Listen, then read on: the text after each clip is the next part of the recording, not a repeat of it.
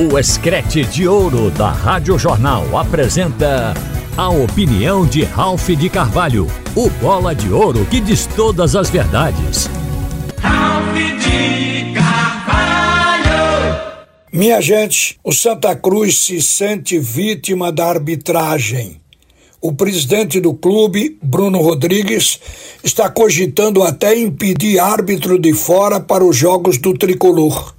O Santa já fez três representações contra a arbitragem pernambucana e pede retratação do árbitro no caso do jogo de ontem contra o Petrolina, onde Rodrigo José Pereira de Lima marcou um pênalti de Totti em galego que não existiu, não houve a falta. Mas como se retratar? Talvez o presidente Santa Cruz queira que ele faça um pedido formal de desculpa. A federação, inclusive, já fez. Reconheceu que o juiz errou, pediu desculpas por ele, mas o presidente talvez queira isso por escrito. O Santa Cruz cobra um pênalti não marcado no clássico contra o Náutico, um gol mal anulado contra o Porto e certamente um pênalti onde não houve falta, portanto não haveria pênalti na jogada de ontem, no início do segundo tempo no jogo com Petrolina. O fato é que ontem Rodrigo Lima deu pênalti de Totti sem refletir que futebol é jogo de contato, não é apenas um choque que caracteriza a falta. Na jogada não houve calço, não aconteceu pisão proposital, não houve sequer um choque intencional com força excessiva. Foi pura disputa na busca por espaço dos dois jogadores. O fato do árbitro ser FIFA, isto aumenta a cobrança sobre as suas decisões. Mas com relação ao jogo, terminou 2 a 1. Um, o Santa Cruz ganhou a partida. Foi muito disputado o jogo, porém com pouca qualidade. O Santa mandou na partida no início, até os 13 minutos. Fez inclusive um gol com 40 segundos de bola rolando, numa jogada que foi de pagar ingresso. O Tiaguinho recebeu o lançamento pela ponta esquerda, resolveu puxar para o meio e levou com ele o marcador. E deixou o corredor da esquerda aberto, que foi ocupado pelo Matheus Melo. Jogador inteligente, percebeu a jogada. E aí o Tiaguinho puxou para dentro, como quem ia se colocar de frente para a área, mas deu a bola voltando de calcanhar.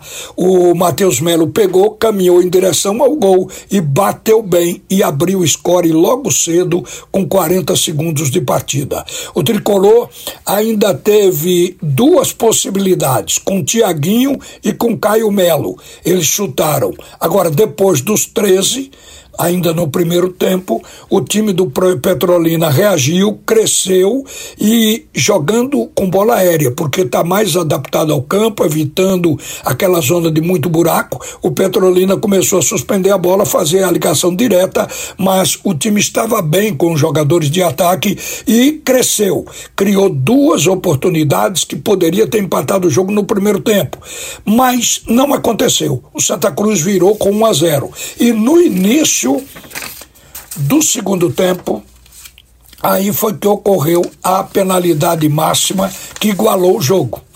O, o time do Petrolina fez o 1 a 1 o Santa Cruz teve que lutar até os 33 minutos, quando conseguiu estabelecer o resultado de vitória, também através de um pênalti, fazendo o segundo gol.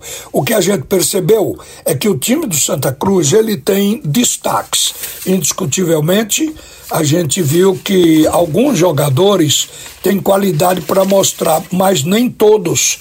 A equipe começou jogando num 3-4-3, com três jogadores na defesa.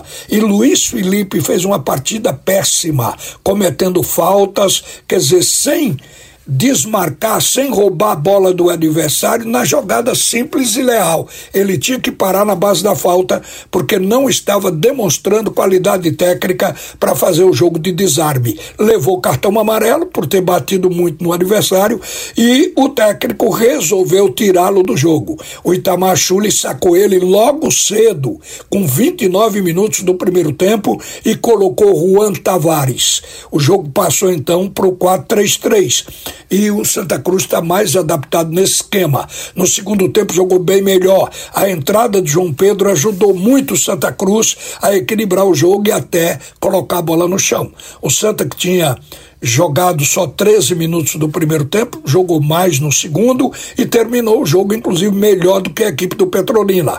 Então, justificou o merecimento pela vitória de 2 a 1. Um. Agora, eu quero dizer a vocês que no jogo da Arena, o Leão entrou com oito modificações em relação àquela partida com o Bahia. O técnico Mariano Souza continua rodando o time. Ele começou melhor do que o Central, mas não fez gols no primeiro tempo e saiu para o intervalo recebendo uma vaia da torcida. Eu acho que a torcida ainda estava com o jogo do Bahia na memória, mas no segundo tempo, com as entradas de Alain Ruiz, de Fabinho e de Romarinho, o jogo viria a ter outra cara, principalmente pela atuação de, de Alain Ruiz, um jogador que ficou fora para se recuperar fisicamente durante três partidas e agora voltou com tamanha intensidade quatro gols num período de 20 minutos e o grande maestro foi o Alan Ruiz. Ele foi o destaque, claro, que se trata do campeonato estadual, mas tem que se levar em conta também como o time reagiu e como jogou. Então, com as entradas desses jogadores no segundo tempo, o time do esporte foi construindo o seu placar. E observe por que, que o Alan Ruiz impressionou e foi o protagonista da partida. Porque além de fazer um gol, ele possibilitou a bola para os outros três gols. Quer dizer, primeiro, o gol de Lucas Ramon foi de cabeça, veio de uma cobrança de escanteio do Alain Ruiz. Depois ele deu o passe para o gol de Gustavo Coutinho. E depois ele cobrou outro escanteio para o gol de Renzo. E em seguida, o gol que ele próprio fez e foi um golaço. Convenhamos.